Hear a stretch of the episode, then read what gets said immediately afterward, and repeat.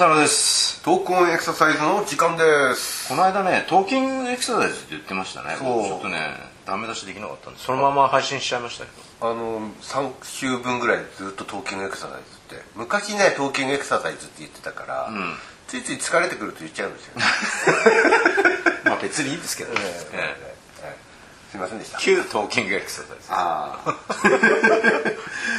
えーとですね、はい。あのーコアの話。まあそもそもねあ、のー素早く動くための条件として、えー体幹機能の強さすなわちコアの能力の高さっていうようなことをちょっと話してきて。はいはい。でそのまあ具体的なトレーニングの一つとして、まあ、プランクトレーニングプランクの話をしましたよね。しましたね、ええでまああれパッと簡単に言うと、あの地面の方下を向いてこう腕立て伏せじゃないんだけど前腕をついた状態でつま先をついて、まあ肘より先のとこですね、え肘と手の間のとこ。そう。それで前腕をついてつま先をついて、まあ、うつ伏せみたいな方向性で体腕を立てよりは、ちょっと肘でた肘立てみたいな。そう肘立て。まあ肘の関節ではないんだけどね、うん。前腕のところなんだけど、で板のように体を止めるとしなったりもしたりお尻が出たりしないで。一直線に。一直線。それの機能をあの発揮させるためには、えー体幹の中にある深層の筋深いところにある、えー、と例えば多裂筋だとか、えー腹横筋だとか、えーそういうあの深部の方についてる筋肉の働きがより強く求められる、ん。まあ、だからそういう、えープランクなんかをするとそう深層筋が鍛えられるっていうようなことでね、まあ、プランクトレーニングの話しましたけど。はい。まあ、他にもですね、まあこれあの知ってる人たくさんいると思いますけれども、まあ、そのコアトレーニングにはそのプランク以外のねトレーニングもまだそうですね、まあ、伝統的にはあの体を起こすいわゆる腹筋運動みたいなね、あシットアップする。まあ、シットアップっていうんですね、うん。あれでもまあコアっていうのはコアですけどどちらかというとあの表層側の腹直筋だとかの機能がよりこう重視されてるような動きにも感じますまあでもどこまでそれって証明されてるんですかね。そうなんですよね。あれどっちも使ってると思う。コアなければでコアが使えてなければ、そんなに使い分けできるのかな、ぐにゃぐにゃしちゃって動かない。ですよ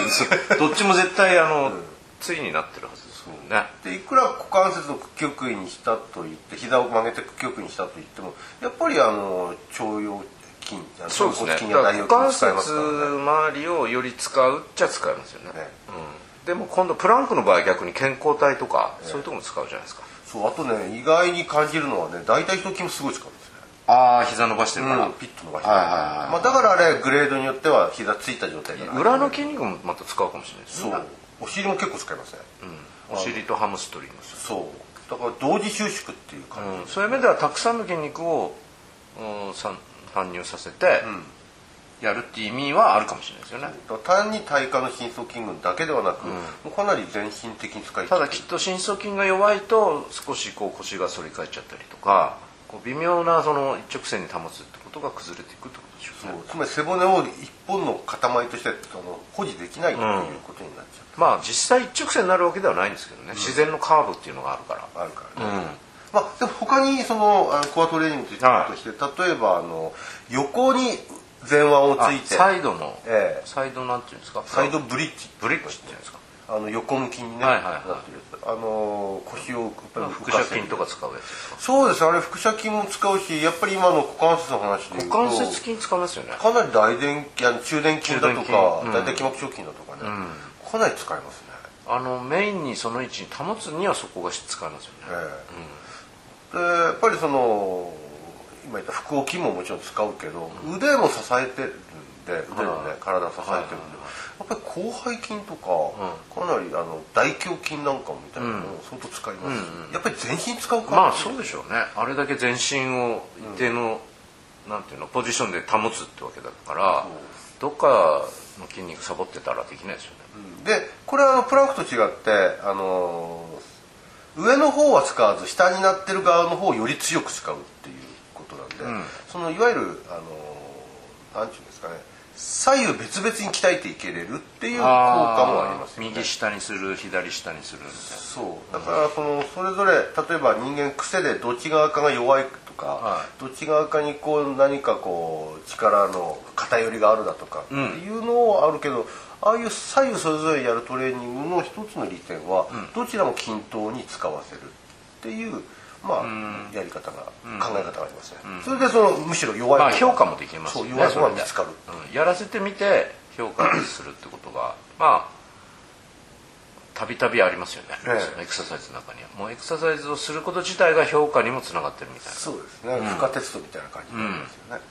うん、あと今は横向きの話ですけど逆にプランクとは逆方向の仰向けになるような形で。ブリッジとか。ブリッジですね、あのお尻を上げてで背中も浮かせて。これがなかなか厄介なねエクササイズで、うん、結局あれどこを使うかによって実は何とでもできるんですよね。そうですよね。いろんな形が実はできて、うん、あのお尻の筋肉タルタルでもできますからね。あのー、股関節が進展してないんだけど背中だけ反ってるとかそうそうそうありますよね、うん、でもそれをわざとやらして全体を発揮させるっていうやり方もあれば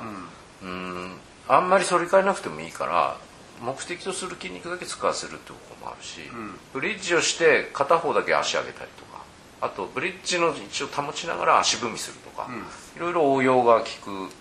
練習ではありますけど、ね、そうですね、まあ、あれもあのー、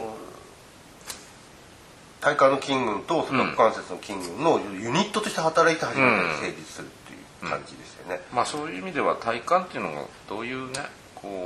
なんていうんだろう役割をしてるかということと関係してるかなと思うんですけどね。体幹の役割ってね、はい、かりましたじゃあ後半はそのちょっと体幹の役割ってどういったことにこうあの、うん、なってくるのか。コアがなぜ大事かと密接に関係して。ますその辺ちょっと後半ね、はい、話してみます。はい。はい、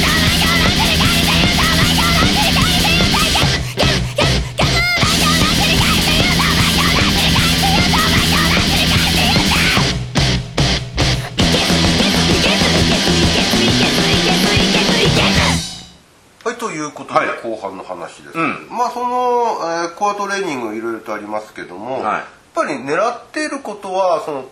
体幹を強化するっていうね、まあ、強化って何って話なんですけどね、うん。うん、ということになってくる？ただ、今さっき前半の時に言ったけどこのコアトレーニング特徴的なのは、はい、体幹の筋だけを使ってるわけじゃなくて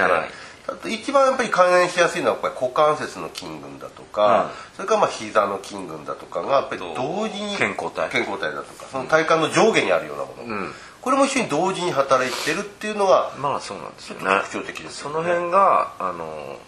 体幹っていうのはどういう役割してるかとこう密接に関係してるからなんですけどね、うん、だから体幹だけで何かをするっていうことって実はあんまりないかもしれないですよね。このやっぱり上下の間に体幹が入ってるっていうこの意味合い重要ですよね、うん、つまり真ん中の体幹は常にその上と下に影響を及ぼし続けるっていうことだし、そのまああれだよね。難しいよね。言い方が 体幹自体を強化しようとするとどうしてもその上と下の筋群、まあ、上肢の肩甲骨の筋群だとか、はい、骨盤のね股関節の筋群だとか上肢下肢みたいな。そうそれも一緒に働いていっちゃうんで、うん、より体幹っていうところをこうイメージアップするとすればこれらはどういうふうに処理していったらいいのかそこが体幹の役割とコアの大事さっていう肝ですよね。肝肝。その肝っていうのはまあまあその前に、うん、その体幹にはまだ他にエクササイズありますよね。あのいわゆるプランクとまあ似ていることになるんでしょうけど四つ倍になって、うん、あの手を上げたりとかしてその姿勢を保つみたいな、まあ、バランス訓練としての範疇に入ってるかもしれないけど、うん、間違いなく体幹がしっかりしてないとできない動作だったりしますよね。まあ例えば四つ倍からあの一つの手だけ上げたとしても、うん、例えば右手だけ上げたとしても、本来上げた方にこう倒れていっちゃう重心がそのままね。あれば、うん、あの支えてるものが1個外れるわけですからね、はい、で、まあ、もちろん手の長さの部分によるあの何ですかてこの力っていうのが働いちゃう、うん、本来は上げた側に倒れていくはずだけど、うん、止まってられるっていうのはこれやっぱり体幹の筋なんですが弱いと今度なんて言うんだろう上げてない側の方にずっとずらしちゃずらしが大きいっていうケースがよくあるああなるほどね、うん、上げてられないとかっていうよりも上げてはいるんだけど。カエル見たくなっていっちゃう、うん、後ろ後ろの方にね 傾いて。手上げる場合はね、うん、まあ両手いっぺんに上げるのはできないですけどね、うん、腰が後ろに下がってる、うん、見ることあります、ね、で足上げると今度上半身にばっかりすっごい力入ってて、そっちが耐えられなくてできないみたいな人いるじゃないですか。ああいますね。あの、肘が下がっていっちゃう。実はそこをそんなに大きくずらさなくてもいいぐらい体幹がしっかりこう保持できれば、あのまあ実際は力学的には多少ずれますけど、でも重心の位置を保持するっていうことはできるんですよね、だからそこでもやっぱり体幹の役割が必要だからこそあれ自体が体幹が弱いとできないっていうことになってくるんですよね、まあ体幹のその強さで体幹強さというよりも、ん。そのなんていうんですかねその脊柱をこうわかりやすく言ってよ。わかりやわかりやすく。脊柱のいやいやいやそういうことじゃなくて滑舌じゃないから。まあ、脊柱を止める背骨ね。えー背骨を止めるっていうその瞬間の働きが求められてるっていう。ああそうですね。そこはほら前から言ってるようにぐにゃぐにゃだとね、もう保持できないからね、まあ多少の重心の移動はあるでしょうけど、ね、あもちろんね、そういったそのバランスをこれこの場合、まあ、よ特にそのバランスを取らせるためによりしっかり体幹が働いてるっていう、うんそこと密接になってくるんですね。だからちょっとこう話を整理していかないと入り組んできちゃうんだけど、あのそのぐらい逆に言うと見る人が見てちゃんと評価しないと正しいエクササイズがしづらいのがこの体幹エクササイズじゃないかなっていう気がしますね。コアのエクササイズっていうんですか、うん。誰でもできるんだけど、こうしっかりやろうとするっていうこうチェックが入った方があの役立つっていうかね、まあ、コアトレーニング今言ったようなプランクやサイドブレッジそれから、えー、と四つ倍でね、まあ手手足を上げるものだとか。かなりあの一般のスクワットとか、他のこと考えるとレベル高い感じに思えなくはないところですよね、でやろうと思えばこう見よう見まねでやれれるんだけど、でもその今言ったように関わってるのは体幹だけじゃないもんだから、ついつい体幹じゃないところにえ頼ってしまったりするとそうそうそう。そうそれでできませんみたいな感じ、うん。本来求めている体幹のトレーニングにもならないしそうそうそう。っていうことですよね。となるとこれ常にチェックしてもらう仕事あの性格のある程度だからあのテレビの番組なんかでもそういうのをわざとこう、できない人をこうチェックしながら示してる番組になってますよね最近なんかは、